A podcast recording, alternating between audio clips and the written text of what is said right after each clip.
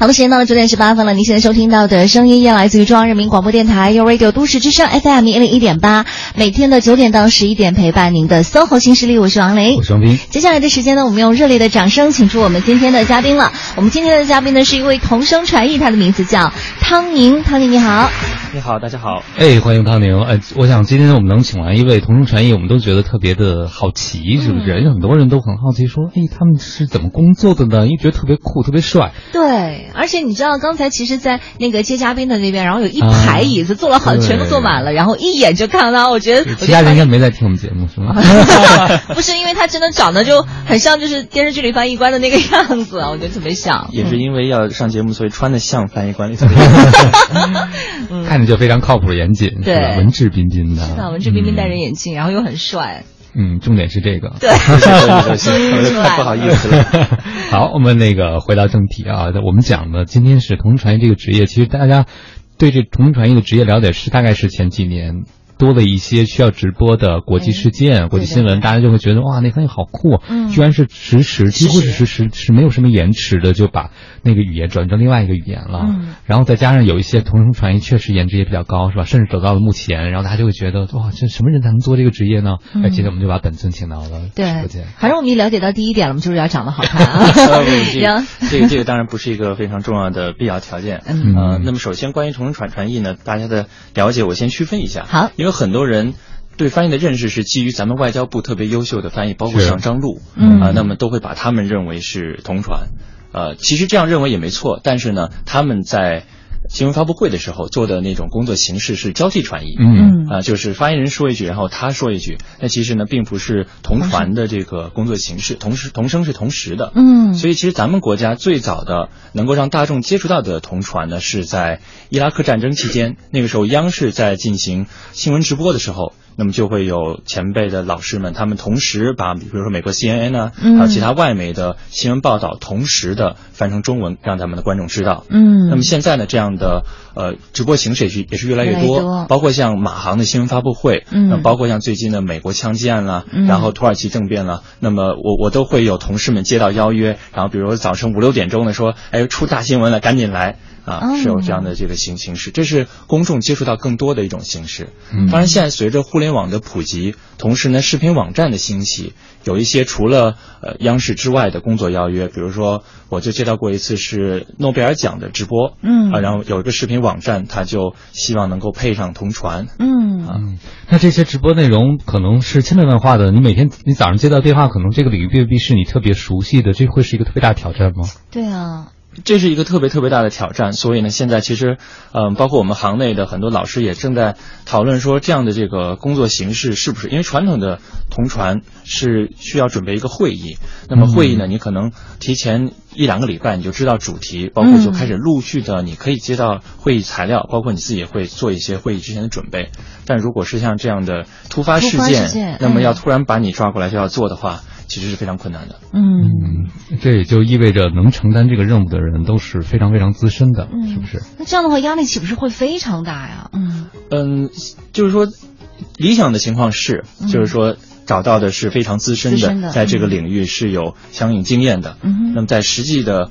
这个场合当中呢，也有可能不是这样的情况出出现。比如说，我不知道您二位知不知道，就之前的这个科科科比布莱恩特退役的时候，嗯嗯，他的那个出了一个科比同传门的事件，嗯，这就引起了广泛的讨论，嗯，那么其中一个原因是因为这名议员呢，他是临时被叫过去的，他自己本身对篮球方面篮球术语也不是很熟悉，嗯，所以最后出的效果并不太好，嗯，所以其实这个行业也要有一定的自知，是不是？就是这也是职业风险的一部分吧，嗯，所以就是不是说所有的活儿啊，我就。想去接我就去接，然后要看，要不会砸有所选择，不能砸招牌。对，就像就像你刚才说的，不能砸招牌。嗯，哎，那你个人比较感兴趣的领域包括哪些呢？擅长的？嗯嗯，我我个人呃，因为我本身本科学的是心理学，心理学，包括我在新加坡，因为我那个初高中是在新加坡读的，对，在高中，呃，新加坡呢是可以选科的，那么我其实呢选的是偏理的，嗯，包括物理化学呢也全都是英英英文学的，但是呢心理学是文理。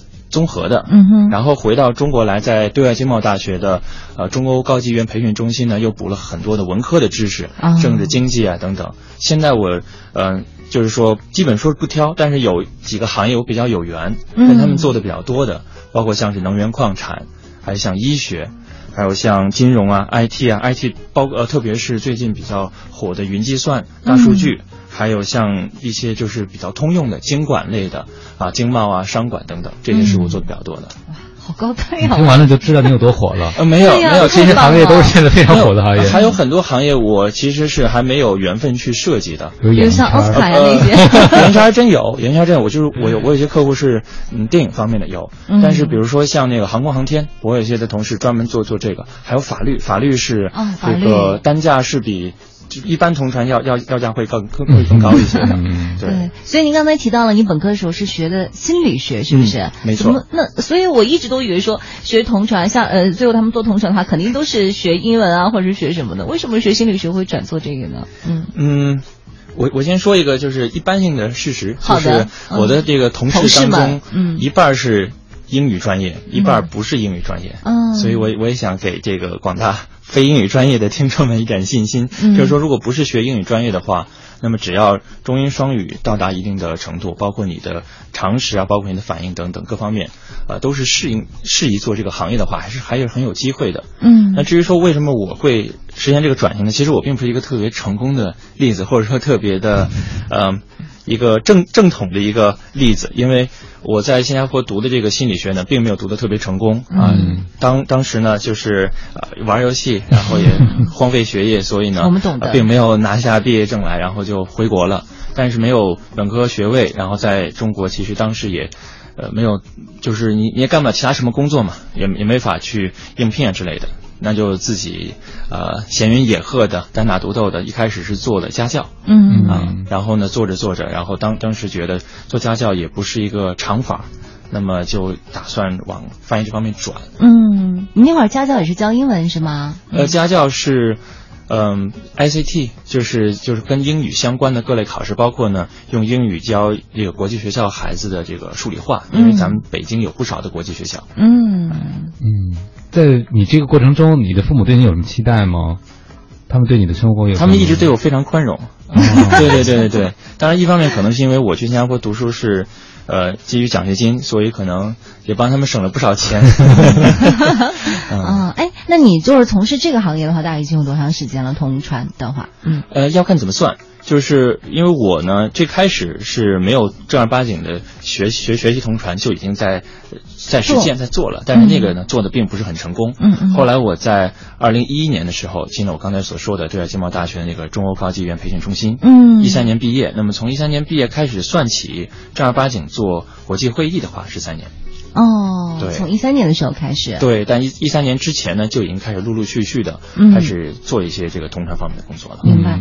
哎，那像你们做同传的话，有没有像我们，就是比如说我一定要拿着一个证儿，我才能上岗，或者是什么的？你们那儿有什么证儿吗？或者是？这个话题就比较比较复杂啊。对对对，就是这个职业认证啊，资格认证呢，国家是有相关的这个认证体系的。嗯。啊，包括有一个英文是叫做 CATI，C A T T I，应该是这个在。呃，人人人社部下面的人力资源社会保障部，然后有个三级、二级，然后一级特级这样的口译的这个资质。哦，嗯，但是在市场上去执业的话呢，嗯，有这个证，可能作为这个，比如说翻译公司或者是主办方的话，他可能鉴别能力也不是特特别强，或者说他看到这个证了。我还得看看你具体做什么领域的，嗯，哎，比如说我是中石油中石化的话，那你有没有石化背景，嗯，对吧？因为因为比如说它是比较专业的一个科目，嗯，那可能在这个职业资格考试的时候呢，都是大面上的东西，嗯哼，那可能不会特别关照到它的这个细分领域，所以他可能还要专门的进行测试啊。哎，那你对媒体领域了解吗？嗯。嗯，了解不多，仅仅限于比如说这个电影这个首映礼啊，然后活动发布这些。好，那我待会儿找段新闻，然后我把声音帮我翻译一下，行吗？各位好，欢迎回来，您正在收听的这个声音来自于瑞德都市之声 FM 一零一点八，我是王斌。哎，我是王林。然后呢？还有还有还有我是吗？大家好，我是同同 传员汤宁。对，突然一下忘了要说什么。哎，接下来刚才我们说了，我们要那个呃，跟汤尼我们期间来一段同时传译，但是同同声传译的话，它等于是那个同时进行的哈。对。但是怕大家可能会听着听感有点凌乱，那咱们就是交替传译，交替传译吧，好不好？那用傅园慧的那段行不行？你太可爱了，来，那我开始了啊。太有挑战了那个，嗯，是吗？好，哎，那我是停下来的时候你就直接翻，是不是？对你一停我就翻。好，那我随便说吧。行。啊，五十八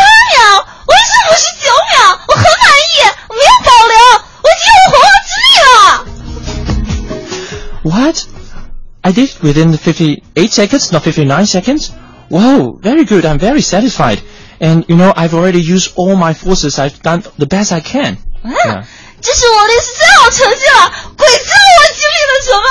至于三个月恢复太清皇，现在生不如死，我已经心满意足了。Well, you know. I've done all my best. And hell knows what I've been through for the past few months. You know, to prepare for the Olympics, I've done all the best I can. 不是。我我我特别感谢唐宁把我拉回来。你不要学的太好，好不好？是不是很像？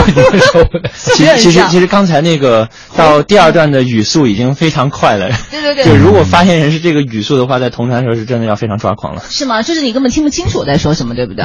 嗯。有一点，有一点，有一点。所以实际上，当你说完之后，我觉得发现心里也是傅园慧那句话：“鬼知道我经历了什么。”哎，对，我想问一下，刚刚我说那个洪荒之力是怎么翻译的来着？我没太注意。我用的是这个，嗯，因为我们在翻译圈里也自己在讨论，就是要要不要把这个翻“洪荒之力”呢直接翻译出来，还是嗯，就用这个另外的。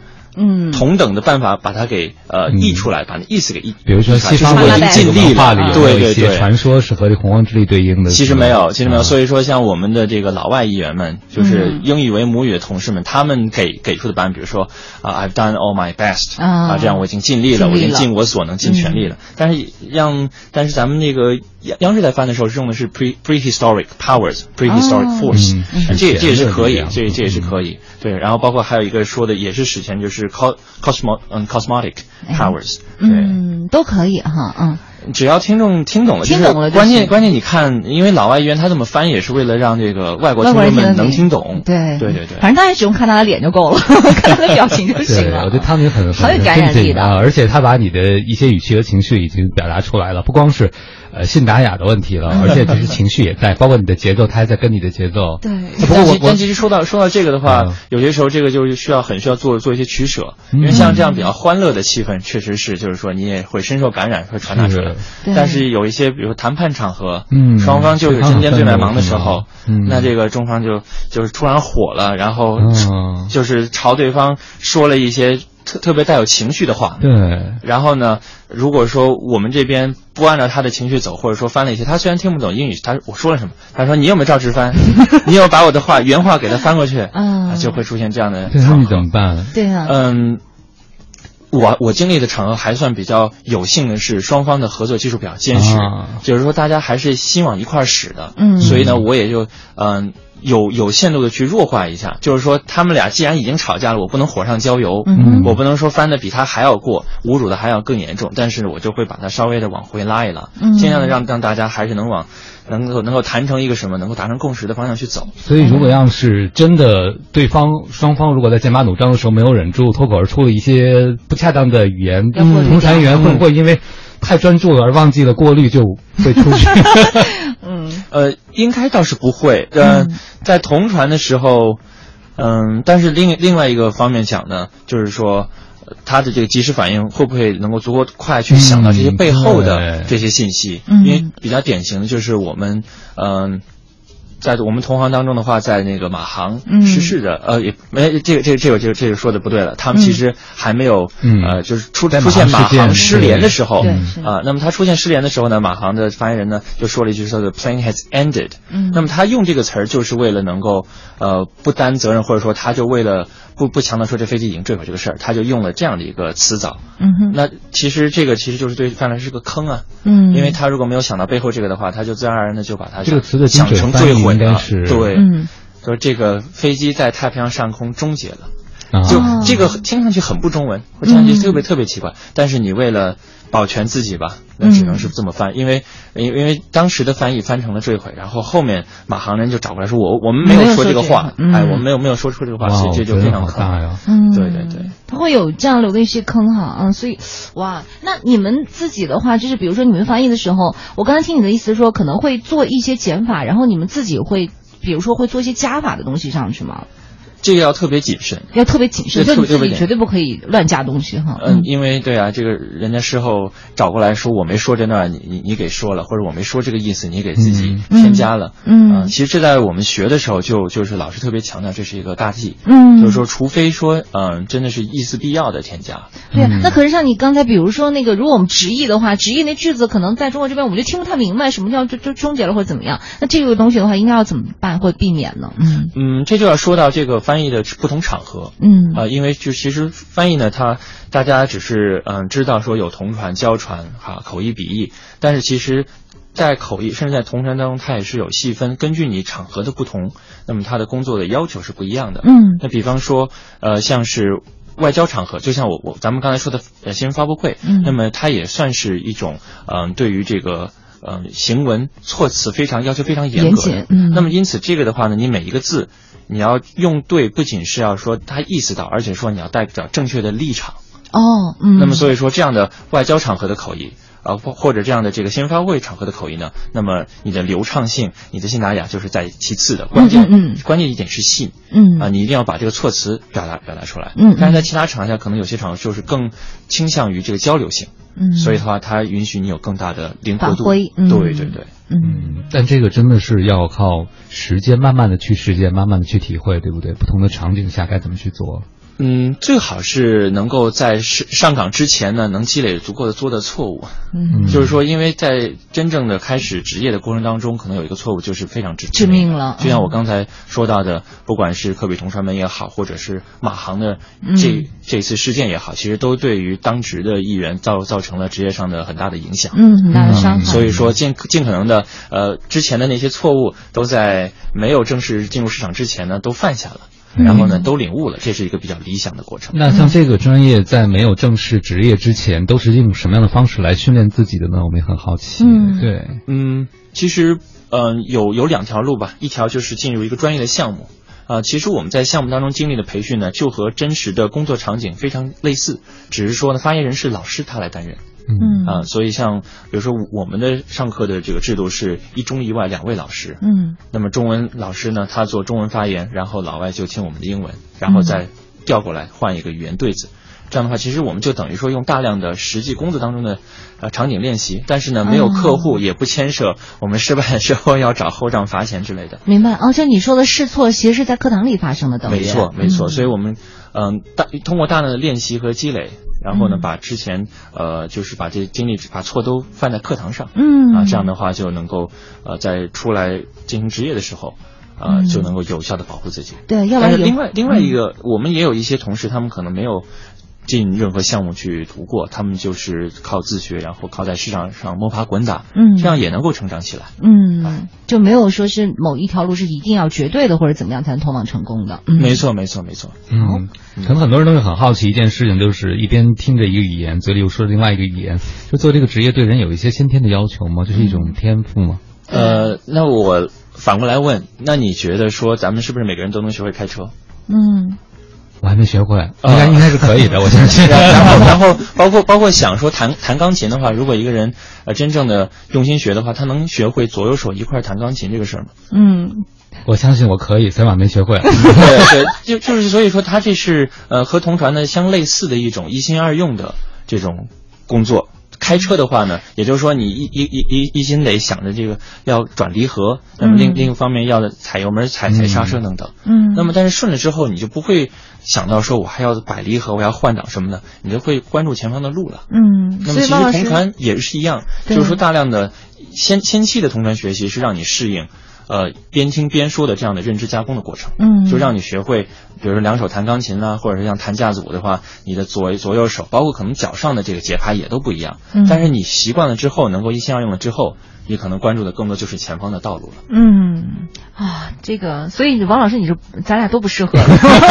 没有没有，我觉得这个呃一一来说没有这个嗯就是说从同传这个边听边说的角度来说的话，没有说绝对要天赋还是没有啊。那我觉得这是谁都可以掌握的，就是一心二用还是都可以的哈。每个人都有这样的一个天赋，就是看练的时间长和短呗。没错。那时间到了九点四十八分了，您现在收听到的声音也来自于中央人民广播电台 u Radio 都市之声 FM 一零一点八，每天的九点到十一点陪伴您的 SOHO 新势力，我是王琳，双斌。此刻陪伴我们坐在直播间的这位嘉宾朋友依然是我们的同声传译汤宁，汤宁你好，你好，大家好。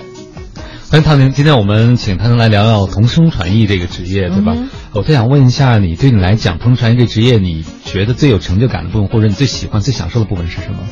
最喜欢的部分是能够是呃帮助双方进行交流，实现这样的交流。嗯，对，因为我觉得这也是同声传译它的工作当中最核心的价值啊，因为需要我们的场合都是双双方呢，呃，他因为有语言的障碍，嗯，没有能够实现呃他们在交流上的能够。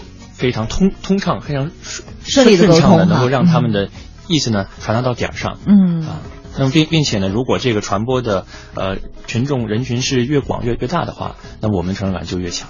嗯，所以我们最喜欢是能看到双方说，哎，其实刚刚刚才我们就能够实现这样的对话和交流。嗯嗯，所以其实这个职业做到最好、最有成就感的时候，恰恰是好像你们就像不存在一样，对方的交流是可以非常非常顺畅进行的。是的，是的，嗯嗯。那挺有牺牲精神。对啊，那你觉得？但这毕竟就是一个，就是它并不，它不是一个台前的工作，它毕竟是一个幕后的工作。嗯，就很多，我觉得很多工作都可能是为了刷存在感而存在的，但是他们可，你们可能是更希望完了，我又想说那个，对，我想说说无息无声了，就是有点那个感觉。嗯，呃，说到这个幕后的工作，如果大家去参加过有同传设置的会议，他们要不就在同传间，要不在同传的那个搭的搭建的那个箱子里，对不对？啊，这跟很多人路过那箱子都要看一看，那个议员都旁边有什么，他们是怎么工作，能给我们讲一下吗？嗯，呃，这个在这个翻译官这个电视剧播出之后，过来看的人就变变得越来越多了。可能之前只是要问个路啊，比如说，哎，这洗手间在哪儿啊？或者是我的 我的这同仁设备不好了，你们帮我调一下。现在有不少人专门过来看，说，哎，很很好奇。对，你们到底在里面干什么？是是是，嗯，其实。说到这个电视剧呢，它展现的那个铜山箱子其实是比较宽敞的，啊，其实实际工作当中的话，相对远没有那么宽敞，那可能就是像咱们这个工作台，嗯嗯，一米乘一米或者一米一米半乘一米这样，能容纳两个人同时坐下，哦，但是我们嗯。需要在上面放上台式机，放上笔记本，放上相关的会议资料，嗯，再加上同样设备，其实就是比较拥挤了，嗯，哎，所以是密闭的一个空间，然后呃有两台电脑，所以可能辐射量也不小，包括还有同传的发射器，它要把这个信号呢发射给每个接收器，嗯，哎，然后很闷热，嗯，所以要就要看，嗯。要看多长时间，什么？你们要一直在里面待着，对吧？嗯，对，就是都在里面待着，而且看这个箱子它本身的通风情况是怎么样的。嗯，哎，所以有有些同事会持那种手持电风扇。哦，哎，汪老师，我不太明白为什么一定要在箱子里呢？嗯，对，为什么要在箱子里呢？是不是和你们的收音要比较它是根据声音的关系，根据声音的关系。嗯，比比方说现在的话，我说的比较大声的话，可能您二位的麦克风也能收到音。嗯哼，对对对，呃，但但是我们。在现场呢，一定要让听众听到的就是我们同传的声音，没有任何其他现场的杂音。所以这个箱子是为了呃这个隔这个音的，嗯，就是让听众听到的只是我们的声音。而且如果语言一多的话，可能有中文箱子、法语的，然后西班牙语的，那么彼此箱子跟箱子之间还不能互相影响。啊，因为有的时候是多语言的大会，是吧？没错，没错，没错。尤其现在越来越多了，因为更多的是一带一路的会议，嗯，可能需要用到阿拉阿拉伯语啊、俄语啊等等。嗯嗯，避免互相干扰。对你主要是做中英这一块的。嗯，我就是中英，我中英会话。嗯，哎，有那种可以身兼好多种语言的。有有，对对对，那可能就是需要他的，嗯，有些是根据际遇。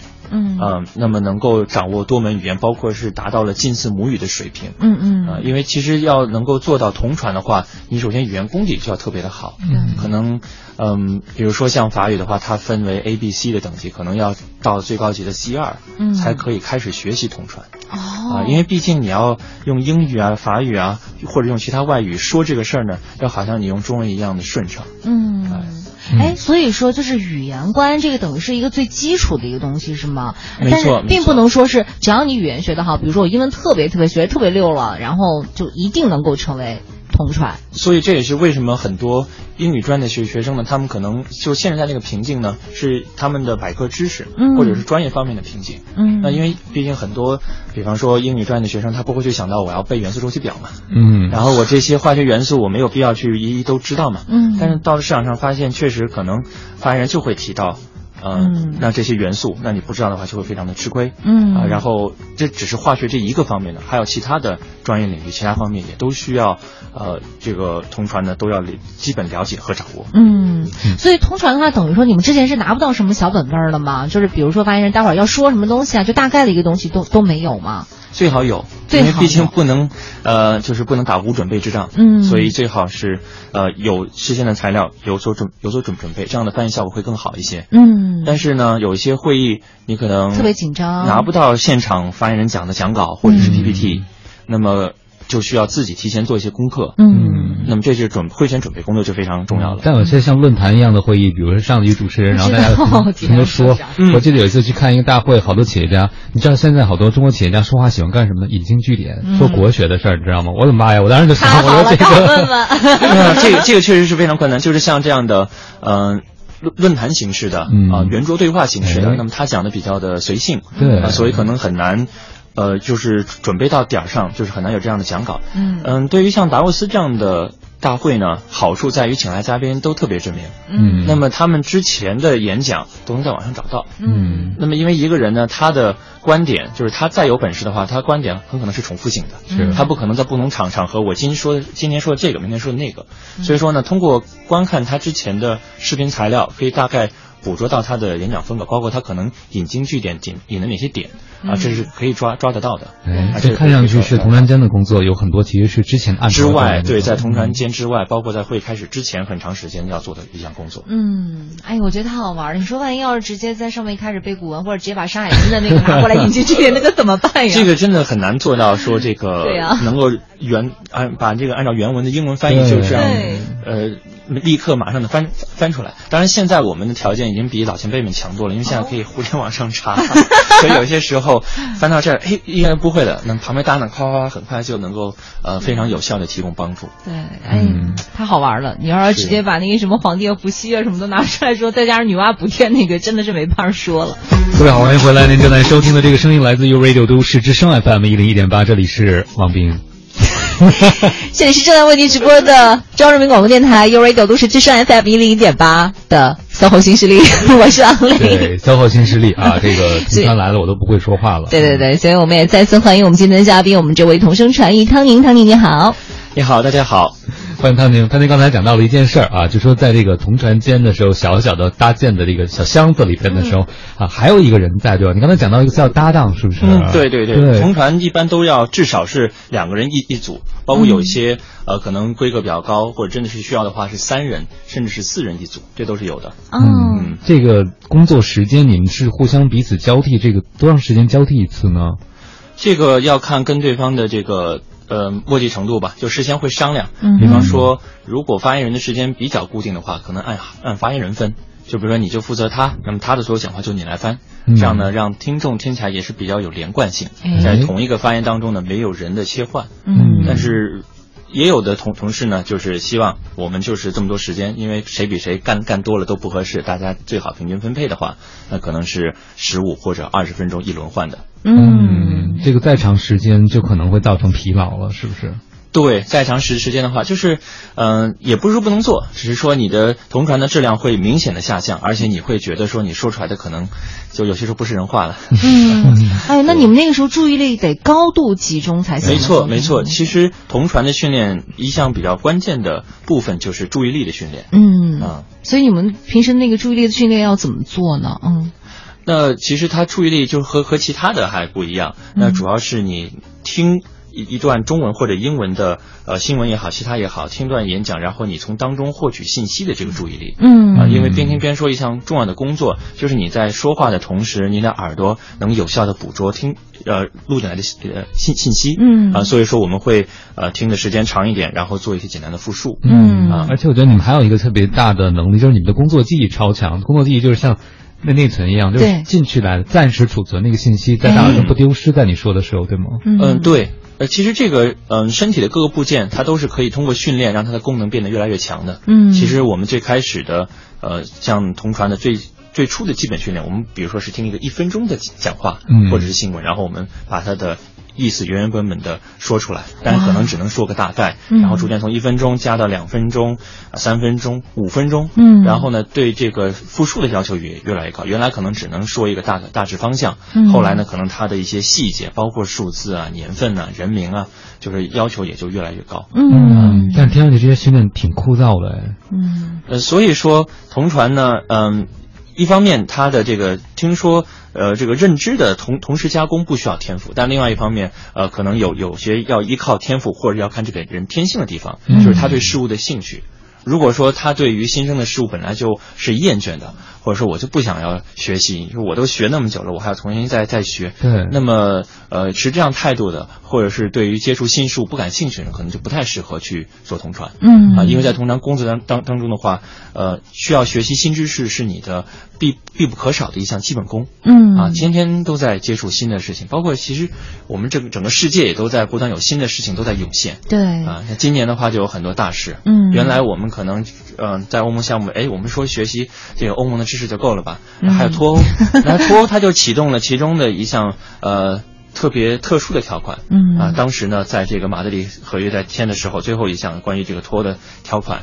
那么就需要我们还要需要重新去研读说，它那它到底是什么意思呢？嗯，哎，然后它对于今后的，比如说英国与欧洲的关系，英国与中国的关系都会有什么样的影响？我们都要事先做好准备。嗯，不然的话，以后真的谈起来，真的碰到的话，我们至少不会抓空。嗯，那这样同传的知识面应该都特别特别广，是不是？要看做的什么会。嗯，因为有有一些像我们在企业当中工作的呃同事的话，他们可能更多的是熟悉这个企业的各个方面。嗯，他可能对于其他领领域呢接触的就比较少。嗯，哎，就反正一专多呢，会有自己专属的这几个领域。嗯，同时也是学得快也忘得快。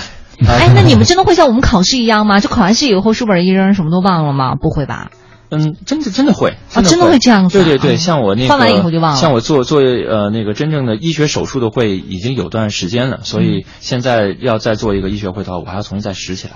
像让让让我再再说之前那些脏器啊，那些具体的肌肉啊等等，它的每一个具体名称是是什么，我还要再重新再复习一遍。嗯，哎，所以我觉得得有超强的学习能力才可以哈。对对对，嗯。其实一方面是这个能力，更更更多的话，可能你之之前在搭这个知识架构的时候，就是一个比较多元的，或者说比较海绵式的知识架构，那你可以吸收到一一些啊新的知识和领域。嗯，那你现在的工作的就是状况是比较有弹性的吗？比如说你不用去固定去上班或者怎么样，而是有活你有活动的话你就过去，剩下时间可以自己休息对对，就是这个对呃，很多人觉得同呃自由职业不光是同传了，嗯，自由职业呢是一个工作非常灵活的。时间很有弹性，你可以选择安排着什么时候工作，什么时候休息。嗯，但其实，呃，一个做的比较好的自由职业者的话，他其实，在呃不在真正，比如说实实际做工作的时候呢，也在做一些和职业相关的准备，嗯，或者说学习，嗯，包括一些基本功。其实我们同传的职业当中一部分是锻炼身体，嗯啊哦，因为它是一个体力活，它是一个体力活，呃，像是嗯。举个举个例子吧，好好可能知道这个，呃，金砖国家的会议，那么他的这个领导人开会的时候，呃，那么是这个时间是固定的嘛？但是在之前，可能部长级会议真正进行谈判的时候，它是没有固定时间表的，可能早上八点开始的会，到晚上八点可能还没有谈完，因为可能就具体的条款无法达成一致，这都是有可能出现的。所以在这种情况下，你可能就需要准备你一天的工作时间要超过朝九晚五的八个小时，嗯，可能还要更久。那这个时候身体要挺得住。嗯，关键是朝九晚五的话，可能很多人是开会的话，我们只用掌握一门语言，或者是在我自己的专业领域就行了。你们等于是要来回的切换，是吗？必须。对对对，需要这个双语都需要掌掌握。嗯，你们虽然会，比如说十五到二十分钟，或者最长三十分钟会轮换，但是你刚才讲了，已经。超过了朝九晚五的时间，那就是你们实际最长工作时间也没有没有极限吗？嗯，哦，那个不可能是一个人，嗯，就是说是两个人轮替，但得持续持久持续。我想想，我现现在暂时想不到有没有什么比较极端的例子，但是就是工作时间长的话呢，呃，那么我们也有应对方法，比如说如果预预期要长到那么久的话，最好是三人组。甚至是四人轮换，这样让每个人的压力不会不会太大。嗯，哎，我知道的翻译它不是有那个有口译还有笔译吗？对对对。对，那口译和笔译的话，如果就是笔译，那它的这个这个英文的就是基础肯定也是特别强的嘛。它有什么区别？有什么不同吗？或者说两个是可以？就是很不一样的，非常不一样。就是说我先抛开这个呃经济或者收入层面上不讲哈，那么就单从他的这个工作上来说的话呢，嗯，口译和笔译最大区别在于这个时效性。嗯，就是说口译即便是交替传译的话，也是人家发言人一停，你当下就要说，嗯，没那么多的处理时间。哎，而且你是说出去的话泼出去的水，你就是只能是这样了。它可能不完美，也就是不完美的，嗯，所以特别追求完美的人，可能也没法做同传，嗯。啊，你要接受自己的不完美，当值表现就是就是这样的，嗯，没有说找后账的。嗯，笔译呢，工作时间相对比较长，就是说你接到稿子之后，这段时间都是你的工作时间，哎，那你可以翻来覆去的去打磨你的表达，那么因此呢，质量出来的语言质量最高的其实是笔译，嗯，它比口译。交传也好，同传也好，它出来的这个质量、语言质量都要高，但它没有这个时效性。嗯，对，那就是说，如果笔译工作做的特别好的人想要转口译的话，他是不是还得要去锻炼一下自己的应变能力，或者是怎样？嗯嗯，最简单的说的话，因为呃语言的话都是听说读写四项这个工作，那么负责输出的话是说和写。嗯，那么这其实锻炼的是你不同的能力。哎哎，那像有有的人说出来的语言特别好，可能他写的笔头未必特别棒，可能有些人他口吃，但是他哎就就写的特别好。嗯，所以说呢，笔译是要。写的好，口译是要说的好，嗯啊，所以这两个并不一定是对等的，没错，并不一定是对等的，所以找到自己的优势很重要。时间到了十点十六分了，您现在收听到的声音来自于中央人民广播电台有 Radio 都市之声 FM 一零一点八，每天九点到十一点陪伴您的 SOHO 新势力，我是王琳，我是王斌。此刻陪伴我们坐在直播间的这位嘉宾朋友依然是我们的同声传译汤宁，汤宁你好，你好，听众朋友大大大大家好，我是汤宁。呃，欢迎唐宁，能给我们讲讲这个你们业内的你自己的小故事吗？因为我很关心具体的工作情景，你印象深刻的事儿有什么？因为好像很多人会觉得你们还是和一般的听众挺有距离感的，因为更多的时候是在箱子外面远远的看着你们。对，嗯嗯，就是说是箱子里的故事吗？还是 都可以，都可以。关于你的八卦，我们都想知道。就是嗯，我先从我最最开始说吧，就是我。正儿八经学同传之前就开始做的一些不太好的经历啊，也也是分享给大家，就是说这是真的是需要好好去学才能够胜任的一项工作。嗯，那个时候呢，嗯，我是在大概零九年吧，呃，学的是那个元培的呃同传的短期的培训班。嗯，呃，然后呢，他只教同传，我当时呢也不会教传，然后也不会这样记笔记。嗯，然后呢就去市场上做，因为当时我问那个培训的老师说，我能不能去市场上做？他说行啊，没问题，我觉得你可以去试试。嗯，然后我就真的是去试试了。一开始的几个同传的工作呢，呃，也都让我蒙混过关了。嗯，啊，就是说客客户也都觉得还可以。那么到了第三个那个工作呢，它是一个交传的工作。嗯，啊，那么交传呢，我当时一一来是没学过，第二个呢，我也没带笔记本，就等于说纯是要靠靠自己脑记。啊、对对对。呃，所以呢，当时的这个发言人又有一些口音，说的还挺快，嗯，啊，所以当时他说了之后，那我的出来的效果就是特别的不好，嗯，当时零九就是零九一零年那会儿呢，刚有微博嘛，嗯，然后呢，主办方其实他们就有一个微博墙，嗯，实时刷新，所以微微博墙上我就能看见刷出来说今天翻译不给力啊，啊，翻译哥哥别紧张啊，对对对，当当时就是算是我呃就挺受挫的感觉，然后当当时是经历经历这个挫折之后，我我我觉得一定要正儿八经去。好好学同传，所以就才考了对外经贸大大学的这个项目。嗯，至于说在箱子里，嗯，发生的有有趣的事事情的话，我想想看哪些能说，哪些不能说。嗯，就对，就像我刚刚之前说的，可能就是别人不太理解我们是同传，或者我们我们都工作范围包括哪些，不包括哪些，可能过来问路啊，问路啊，或者拿我们那个镜子当那个真的是当镜子照啊，因为有有一些箱子它是单面镜，对，所以就会在我们面前化妆，好可爱。对对对对对，嗯，然后还有的时候，嗯，一般的会议是在同一个会场。呃，或者是上下午是不一样的，嗯，但是呢，到了达沃斯，到了博鳌这样的呢，他可能要一天要要有好几场，嗯，可能就需要有赶场的经历，嗯。啊，那么这这个时候的话，这个配合就非常的重要，嗯，那么能够及时的赶到会议的地点，这这其实当中还是很奔波的，但就算再奔波，你翻的时候还是不能大喘气，嗯，哎，我想问一下，你当时是比如说你们俩人二人组或者三人组的时候，你在翻的时候，他们在干嘛呢？就坐在旁边吗？呃，这是看每个人了，有的是在在旁边查资料准备下一段，或者是，呃，呃，就是在在听着，但也也有的就是在外面休息啊，因为他们这是每个人有有不同的休息的。就他们也可以出去的，是不是？啊，对，完全可以，哦，完全可以，对对对。你刚才讲到了同事啊，我特别想知道你这个同事是固定的吗？这个是不固定的，嗯嗯，就是看这场会是和谁搭。然后他就是你这一场的搭档。嗯，而且然后我们广泛的称所有的跟我们都是同事，同行对，都是都是同事。哦，就是你们称同行都叫同事是吗？因为说不定哪天他就是你的搭档啊。对，因为缘分说不定就就到了。这个东西是主办方去搭吗？还是怎么去搭？嗯，这就要这要看了嗯。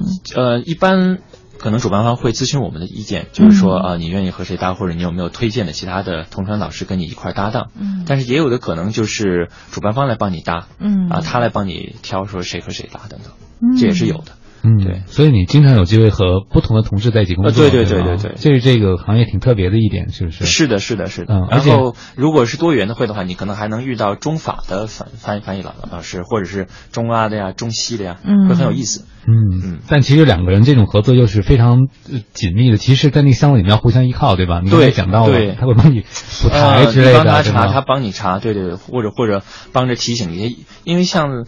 同传的有一部，其中一部分工作是你要操纵那个同传译员机器，嗯，啊，切换中英和英中的频道，嗯嗯。那么这个在比如说只有一一个语言方向的时候呢，这还不是问题。那但是如果说呃是要做接力，所谓接力，比如说那个现场是中英法三个语言，啊，那么比如说法语的听众啊法法语的发言人他说了之后呢，呃，先由我们中法的译员翻成中文，嗯，然后我们听的是法语箱子的中文呢，要把它翻成英文。哦，对 对，所以就呃，这可能有点懵哈，它它是一个接力的过程，我知道我知道。所以比方说呃，那么中法的译员呢，他就需要你来把英文的发言人的说的话呢翻成中文，嗯，所以这个时候你去一定要切换对，嗯嗯，像有有，如果说你没有切换到频道的话。那你还是那个，比如说上面是英文频道，你这边还是英文频道，你说的是中文的话，就会造造成不好的影响，对，有很大的困扰。嗯，明白了，就是 这个其实有点像我们操作机器一样，一边 说一边操作。是的，是的，包括我我们对于声音的，嗯。也也不是说声音吧，它有是叫做在你在箱中的对于话筒的这个操作礼仪，嗯，其实可能跟这个主跟主播跟主持人也是有同样的要严格要呃严格要求。这都是我带话筒如初恋吗？这种对对对，包括比如说，因为我们还有个本儿，还有个笔，这些是我们我们有的，所以有有些同事如果要这样的话，啊，这是非常不好的。然后比如说翻页，哗啦哗啦哗啦那纸的声音，全进到话筒里去了，都是让听众听起来比较不舒服的声音。嗯，我发现你有一个特别大的优势，就是你的中文说的特别干净。嗯。没有特别多，没有那种嗯啊妈呀什么什么什么，这个都在项目里被老师都给呃剔除掉了。这个那个啊，对对对对，就是我们在项目里老师的点评、老师的呃批评的要点，甚至包括说这些语言方面的小的碎的这些习惯，都要一定要切中要点，言简意赅。最终还是要呃要提高翻译质量嘛。那么语言的听起来的舒服的程度也是。语言质量最终翻译质量的一部分。嗯，但是人特别容易在紧张的时候动作变形，说话也是，有时候紧张的时候你有些语病就出来了。嗯，所以我们对于压力的管控，我们不是说要减压，而是说要嗯释放出来，把它调把它调试到一个适当的水平线上。对，人物压力轻飘飘，但是呢，呃，这个要有一定要要有一定的压力，特别关心。太大的话呢，就会。像这样的职业，你是怎么来应对压力的？你现在做同传的时候还会紧张吗？要保持一定的紧张度，不然的话，你的注意力不到那个层面上，哎，不兴奋。对对对，嗯。但是呢，你又不能让自己紧张到说手也抖，或者声音也抖，等等等，或者脑子一片一片空白，这是绝对不行的。因为同传，它还一定需要思思考，思考要分析。啊。可是我觉得人都有放空或者是有情绪的时候啊，你可以在。所以一方面的话呢，呃，要有准备。就是说，这个东西你如果经过准备之后，你是有底的，嗯啊，那么你会有这份自信，那这是一个很好的抗压的办办法。那么当然，前一天的良好的睡眠，啊，包括这个合理的饮食、合理的这个经常的运动，这些是潜移默化的。那么在当场的时候呢，一个是做好充分准备，啊，那么另外一个呢，呃，就就是自己要监听自己所说出来的话，嗯，有没有声音抖啊，有没有不自信的地方等等。哎，这个监听自己，同时还要听别人说的，对，还要控制自己表达的，对吧？我觉得这个真是一专多能。所以我们有位听众朋友就在问说：“汤老师，你们同传要不要测智商啊？是不是都超高才能去做同传？” 其实，嗯。也说不上超高吧，这个我还真真是不知道。也就一般高。我我就是我就是去去新加坡留学的时候，当时他们还测过一个智商，当然我也不知道成绩是是多少。嗯。哎，但是要说起来呢，如果能够学到这么多知识，那可能还是需要一些这个基本的素质才能够，呃，很快的学学习这些，呃，不同的呃知识和技能。啊，那么从另外一个方面呢，他对于这个信息的分析能力要求特别强，因为同传不是嗯听到什么就说什么，而是要经过自己的分析。很很多时候英文中文它这是不对等的。嗯，如果说英法或者说中英之间可能呃，比如说看一个日文稿子，那可能您二位都能够照着差不多能读个七七八八，因为它的日文的这个汉字。呃，那么它它是和这个咱们中国的汉字是有有有相通的，但是中英呢，它呃语言是非常不一样的，而且它语序可能也不一样，它的表达习惯和形式也都不一样，所以需要很。嗯，就是高强度的压力之下，你也能有很好的信息分析的能力。嗯，这就好像有的时候你去开会的时候，你听一些老外说话，然后你戴上头耳机在听，哎，你觉得这人翻译的很好，好在哪儿呢？就是没有病，没有任何语病什么其他东西啊，也是中规中矩。但是你听完了他说中文以后，你完全不懂，你 get 不到他的点，对对，他没有点出来，是，嗯，就是很忠实的就翻译完了。对对对，所以嗯，要要呃。当然，那样的这个处理很安全，也还也还是也还是嗯也是不错的，同时呢质量也是挺好的。但是如果能更进一步的话。啊，那么可能这个出来的质量就更好，然后也更契合所说的信息沟通啊，然后呃对外交流的这个能达到这样的目的。对，哎，所以汤宁，你们会比如说在捕捉发言人的那个话语的时候，会注意到他的重音啊，或者他的什么停连和他的情绪点所在，然后其实这这就是我刚才说的会前准备的一部分嘛，就是如果他是一个特别知名的发言人，嗯，那你就大概知道说他对什么样的事业很热心，嗯，然后他对于哪些话题呃是很有感情，他可能会提到哪些点，嗯。他的重点会放在什么地方？哎，对对对，包括他，呃，比比如说那个，呃，阿里巴巴的这个总裁马云马总，他可能更多的会提到他之前在杭州求学的经历，他是怎么在大饭店跟老外学习英文，逐渐逐渐成长。就如果你知道知道知道这个的话，那么你在呃，可能真正听到这句话之前，你就得想好了对应的英文怎么说，嗯啊，这样的话呢，就能够。呃，实现更好的交流，嗯，或者或者你的你就能更理解他，比如说说这一句一句话是基于这样的背景来说的，他的潜台词是什么样的？嗯，前提是你的数据库得足够大才可以。嗯，对对对对对。所以你会及时的更新你自己的数据库，或者是把不必要的一些东西剔除出去吗？你真的可以这样做这是一一个庞非常庞大的工程，嗯，所以呃，一个有很好职业习惯的议员呢，嗯。那么会实时的更新自己的这个词汇表了、知识库了，但是现在的行业真的是太多了，嗯，所以我们可能只是说明天要或者下下周要要开这个会了，我赶紧把这个会的工作赶紧好好准备，嗯，然后呢，这个会开完了，有时间的话整理一下录音，整理一下词汇表，嗯，我其实有个挺困惑的问题，比如这行业你不太了解，你知道那些词之后，知道是知道了，可是当发言人轻轻松松的就把那些词串在一起说出来的时候。嗯，就是所以说你准备的时候不能只只准备词，嗯啊，比比方说呃准备那个，呃在手术方面穿着皮瓣的那个会，他是做这个呃整整形修复啊，在这个方面的，他简而言之啊，就是把身体一一部分带带肌肉的带穿支血管的，这叫穿支皮瓣，把它切下来，然后呢补到另外一个受损区域当中。嗯，那好，那它可以切的部分和可以补的部分，它其实是有很多个区域，那么这些呢？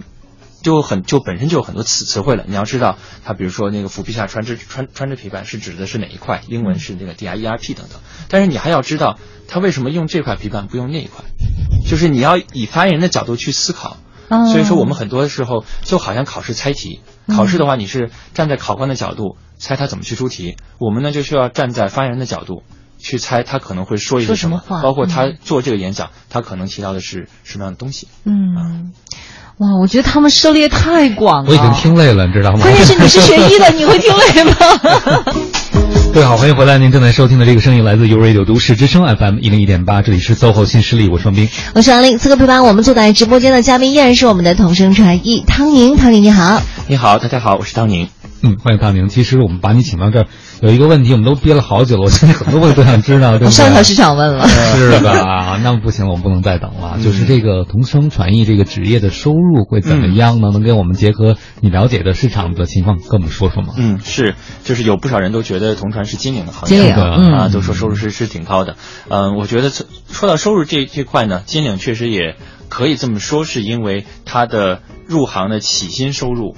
会比其他行业的起薪收入高，嗯，就是说，都都是在刚毕业小孩从这个基础上来来说的话，大家看，哎，这个同传的收入是在那边的，那么，呃，说高了也不 说低了也行，这么这么说吧，嗯，可能别人刚毕业之后一个月的工资可能是同传一天的收入，嗯，就是它是有有这个差距在这边的，所以呢，可能觉得同传哇是一个特别呃好的收入特别不错的一个行行业。但是你你二位也刚才听到了我刚才说的，同传需要做那么多的呃会前的工作，嗯啊，那么有很多的这个准备工作，所以是其实它是呃那个钱呢和它所产生的价值和它需要这个做的工作量也是相匹配的。嗯，那么再往后发展，那么再往后说的话呢，其实一个同传顶尖的话呢。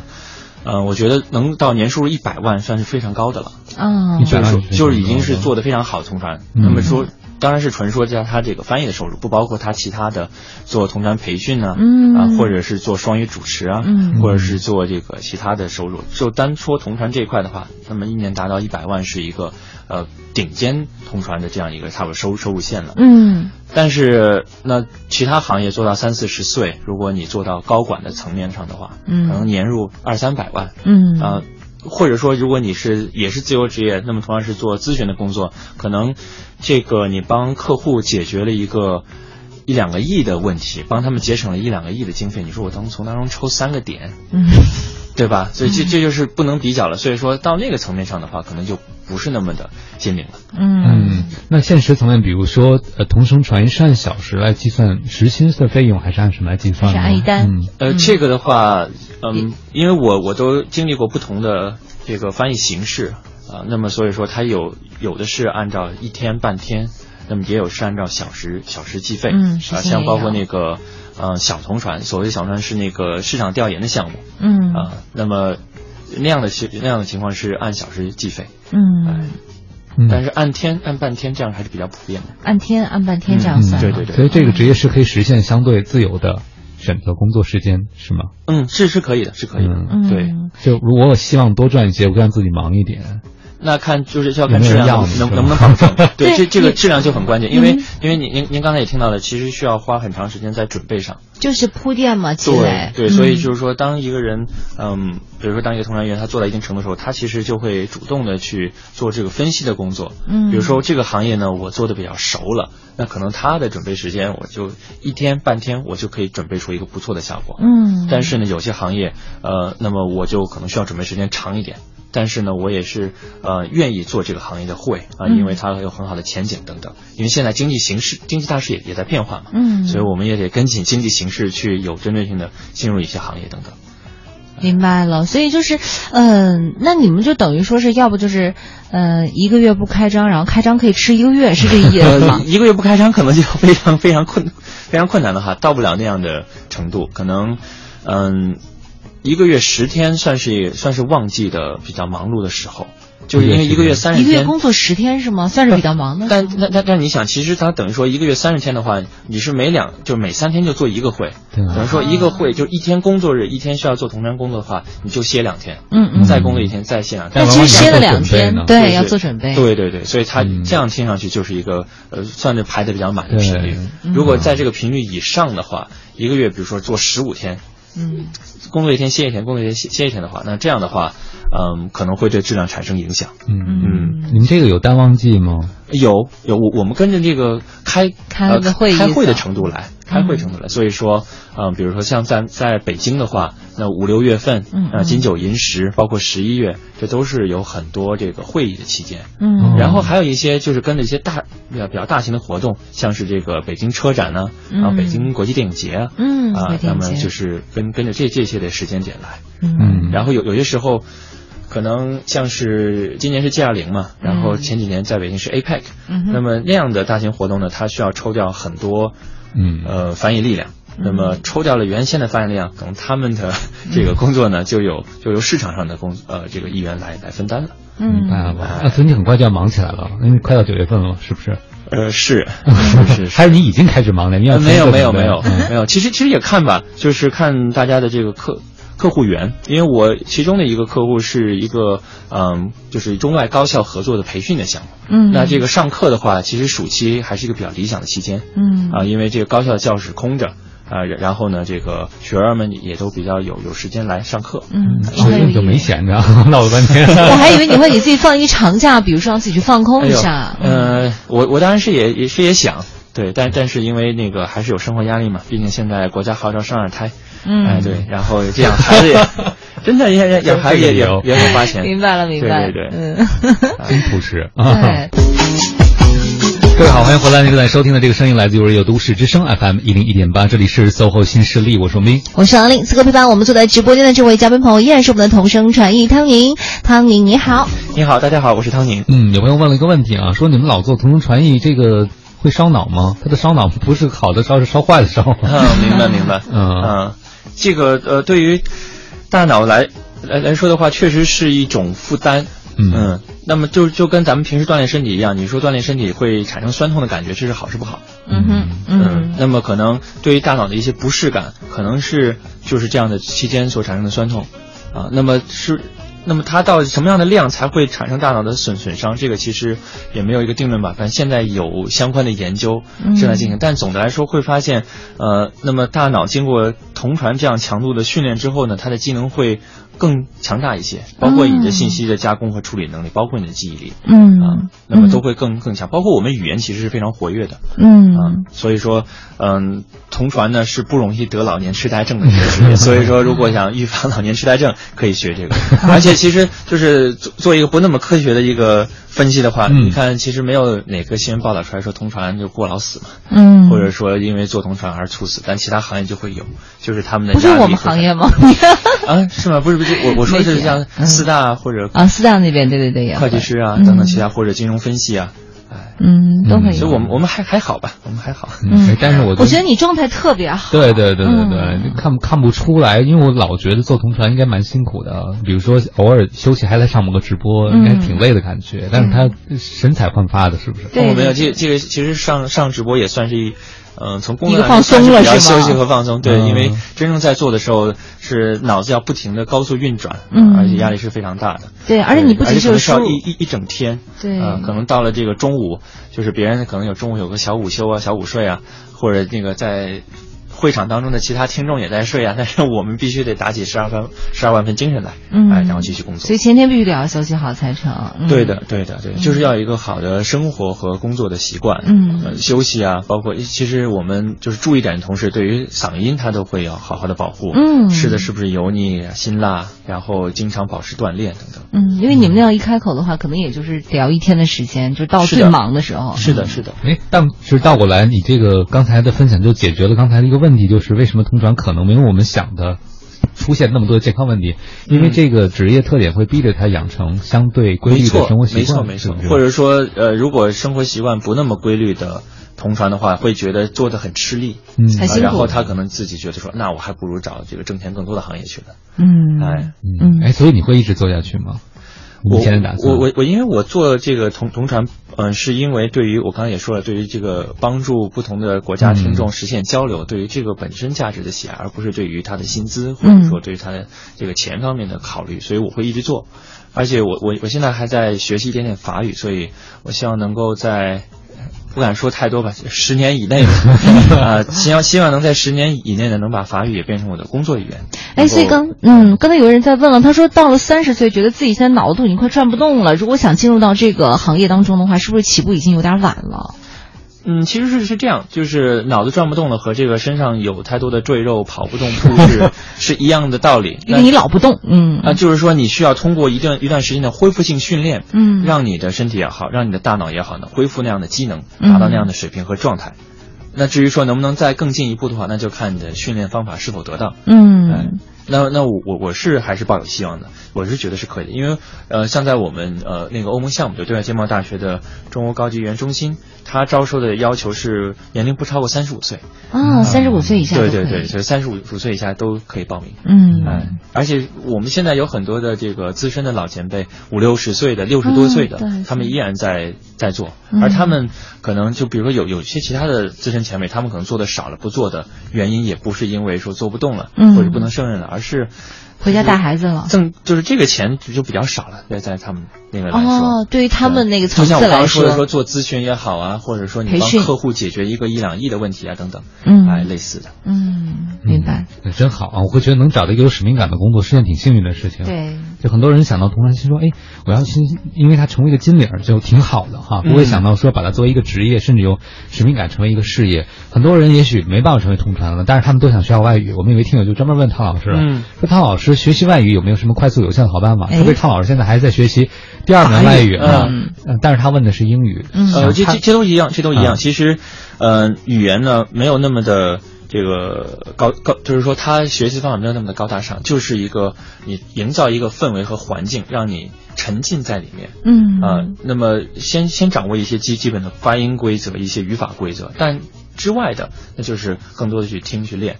啊，像当时我一开始新加坡留留学的话，马上这个数理化所有的科目都变成用用英文学，很不适应。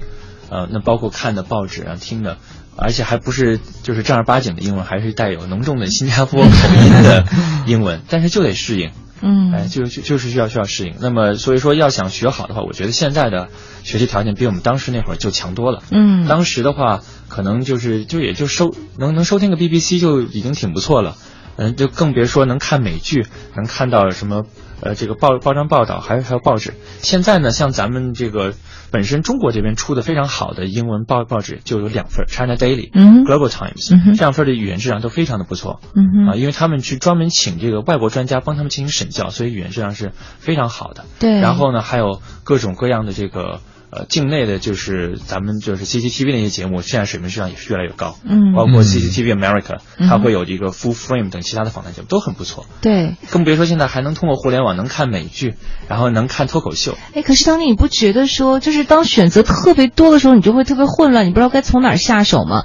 比如说他可能就是平时的话，的英语呃，比如说就只达到一个四六级这样的水平啊。那就是说他我一开始从哪入手？对，从从哪从哪从哪入入手的问题。其实就跟那个我。我是比较推运动和健身是一样的道理，就是说什么呢？你这个练的量一定要让你感受到肌肉的这个酸胀，酸胀不能让你练到自己伤了。就是说，呃，你包括拎拎重东西的话，你做那个呃有有重力训练的话，你也找一个恰恰当的。所以说，在挑选的材料的时候呢，你要先给它能分级分层，你知道哪个是一公斤的杠铃，哪哪哪个是两公斤的。那比如说呢，在 VOA 啊 VOA 的那个慢速英语 VOA Special English 那个是比较简单的。啊，也是比较通俗易懂的，可能呃，在准备四六级的同学们可以以那个为呃入手入手点。如果说那个还觉得说稍稍显有点困难的话。呃，是有很大阻力的话，可以就从新概念英语开始。嗯，那么逐渐逐渐的到能完全听懂 VOA Special English 之后的话，那么再切切换到这个速度在正常速的，包括像 BBC 的、像 VOA 的其他节目。嗯，那很多朋友就说，您刚才说要学习语言有营造环境，那有些小伙伴就会说，没有人跟我说英语，他没有这样的一个语境。嗯呃，关于这个。就是说，即便是有这样找到这个呃老外来跟你说的话呢，那么这个家长里短的平时说的一些闲碎的，也可能不太有有有用。哎，对，所以呃，像比较专业的话呢，也也不是说专专业了，就比较有用的一个呢，可能练演讲和练辩论，就是英文，就是说我们行内就是做的呃比较嗯特别好，或者说他做的特别突出的出出色的这些议员们，他们要么是有英语辩论的背景，要么是有英语演讲的背景，或者是英语戏剧。那么这三者呢，呃，其实都是很好的演讲、辩论和戏剧。演讲、辩论、戏剧，这个是练说，因为现在咱们中国人的英语其实都特别棒，语法都特别好，甚恨不能的比那个英国、美国孩子都强，只是说困扰在这个说不出来哑巴英语。哎，所以说呢，通过这三个可以训练。然后专门的呢，有一个演讲的叫做 Toastmasters Club，那么这个是专门可以帮助呃大家提高演讲能力的。嗯，哇！今天给我们打开，我还以为说必须得要去百词展、百词展去背单词才行呢。但是，但是你你就是记了词以后，你用不出来，它也是没有也没有什么意义。对对对，你关键得得能为你所用，关键没有快感，用不上的东西。光背单词的话特别没有意思，我感觉完全背不下来。语言其实是为了，就像您说的，是为了交流，对，为了传达而存在的。是的，是的，是的。好了，今天特别感谢唐老师抽出这么宝贵的休息的时间来到我们节目当中，跟大家探讨了这么多，谢谢。没有，不客气，不客气，我也非常荣幸。嗯，谢谢大家。